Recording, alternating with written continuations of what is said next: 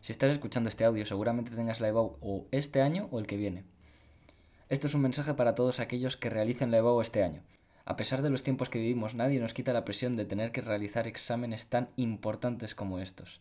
Es un examen que, mm, no te miento, vas a recordar toda tu vida. Pero también es cierto que no vas a hacer nada que no hayas hecho ya. Te voy a dar cuatro consejos. Estos cuatro consejos eh, son, lo, son en parte los que he seguido yo para no volverme loco justo antes de, la, de, haber hecho la EVO y los que han conseguido no ponerme tan nervioso eh, cuando literalmente todo mi entorno estaba nervioso. Quédate con estas tres cosas. Tatúatelas en la mente. Lo primero, calma. No hay nada más traicionero que los nervios. He visto compañeros ponerse de los nervios y que al final o se les han olvidado cosas, o no han podido realizar el examen bien, o no han podido pensar bien, o, o se han sentido físicamente indispuestos. Tranquilidad. Es un examen. No es nada que no hayas hecho antes. Sabes cómo va. Tienes que escribir tu nombre, escribir la fecha, en algunos casos, poner lo que te sabes, contestar a lo que te preguntan y entregarlo. Y ya está. No es nada más. O sea, no tienes que hacer nada más. No vas a ir a la guerra. No te van a preguntar cosas que no te hayan dicho ya en clase. Tranquilidad. ¿Vale? Segundo, mm, hay oportunidades más allá de la EBOU. La EBAU no es ese examen que va a determinar tu futuro mm, de si va bien o si va mal. Si no apruebas, tienes otras opciones. Así que, mm, vale, que tú quieres estudiar eh, X carrera, yo que sé, veterinaria. Bueno, pues si quieres estudiar veterinaria en la universidad, pues tendrás que aprobar el examen. ¿Que no apruebas? Pues hay otras opciones. No solo de veterinaria, sino de todo. Entonces, eh, ¿qué es tu objetivo ir a la, a la universidad? Vea por ello, adelante, mm, estudia muchísimo y mucha suerte. Pero no es la única opción eh, ir a la universidad. Hay otros, hay otros caminos. Y además, mm, no es tu única oportunidad de ir a la universidad. Si te presentas a la EBAU puedes ir otros años. Así que tranquilidad. Número 3. Confía en ti mismo. Muchas veces cuando llega realmente el momento de la EBAU, mm, los profesores nos meten tanto miedo que a veces incluso dudamos de nosotros mismos. En el sentido de que le dan tanta importancia a ese examen, cada, cada error cuenta, es una nota que vas a tener toda tu vida, que, que en parte tienen razón, pero nos ponen con una presión encima que algunos de nosotros llegamos con el pensamiento de que no somos capaces de realizar el examen o, si los, o que si vamos a realizar el examen va a ser un desastre, vamos a suspender y que, que, todo va a ser un fracaso. Tranquilidad. Mm, a nosotros, nosotros hemos hecho segundo de bachillerato para hacer ese examen. Bueno, los que no estén estudiando segundo de bachillerato y se presenten en otro momento, pues han estudiado, se han preparado para ello. Entonces, si tú estás lo suficientemente preparado para ello, si te han estado dando la tabarra durante nueve meses con millones de test, con millones de pruebas, con millones de ejercicios que son exactamente iguales en el examen.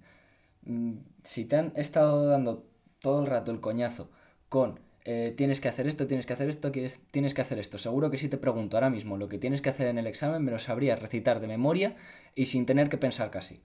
Así que tú puedes hacer el examen perfectamente como cualquier otro.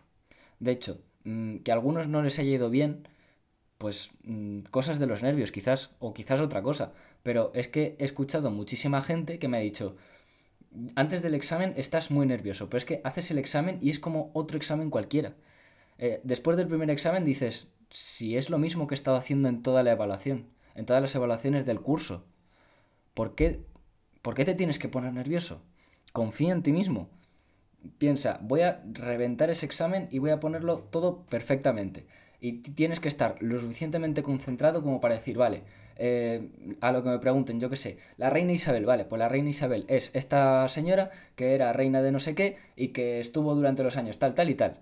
Lo piensas con calma, ¿vale? Número 4. Quédate hasta el último minuto. Esto es un consejo que nos han dado todos los profesores durante todo el curso. Que el examen, que tú empiezas el examen a las 9 y media y terminas a las 11, te quedas hasta las 11. Revisa todo lo que puedas, cada detalle.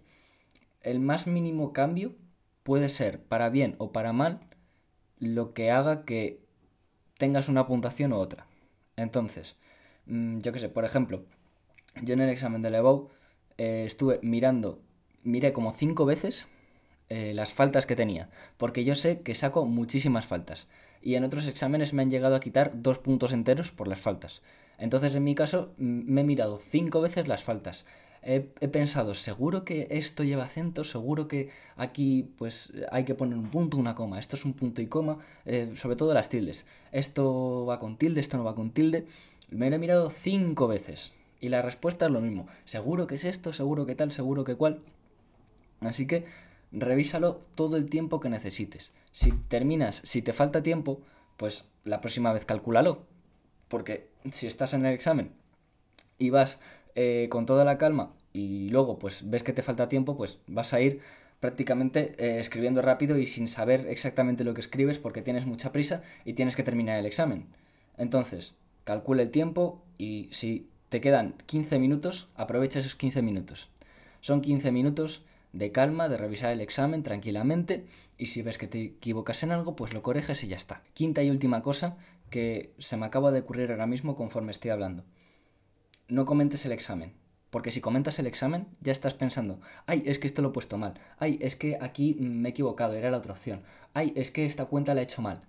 No, no, no, no, no comentes el examen. Porque si comentas el examen, vas a estar pensando en el examen que ya has hecho y no el examen que te toca después. Si después ya no te tocan más exámenes, bueno, vale. Yo no lo haría porque a mí no me gusta comentar los exámenes después de hacerlos porque es comentar algo que no puedes cambiar. Entonces, si te, si te pasas toda la salida del examen diciendo, ay, es que no he hecho esto, ay, es que no he hecho lo otro, no lo puedes cambiar, ya está hecho. Tranquilidad, ya, ya está hecho. Sea para bien o sea para mal, ya está hecho. Así que, piensa en el otro examen en cuanto termines. Yo que sé, terminas lengua, pues la hora siguiente tienes matemáticas, pues te pones a empezar, o sea, empiezas a, estudiar matemáticas. Es decir, a ver, eh, yo qué sé, ¿qué, ¿qué, se daba en matemáticas en segundo? Pues no sé, en mi caso se daba...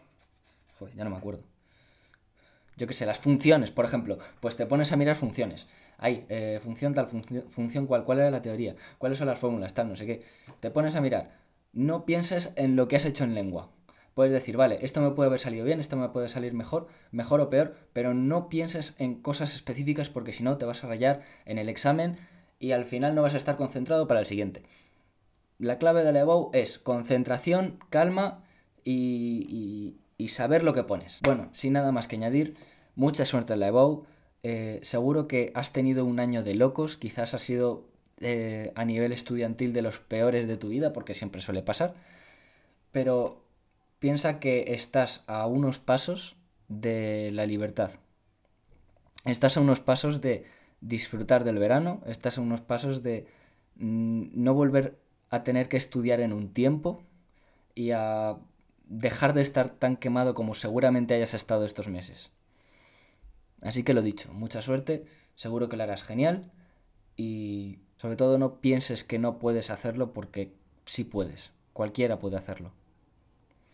Muchas gracias por haber escuchado esto, espero que te sirva, espero que te haya servido. Por si no me conoces, soy un... bueno, no me considero un podcaster, soy un soy un chaval que comenta temas sobre desarrollo personal, así que si quieres ver mi, mi podcast, pues em, aquí lo tienes. Espero que te haya ayudado este, este pequeño podcast sobre la EBAU. Yo la tuve que hacer el año pasado y la verdad fue una experiencia muy intensa, muy dura, pero al final es una experiencia de vida que yo creo que te marca.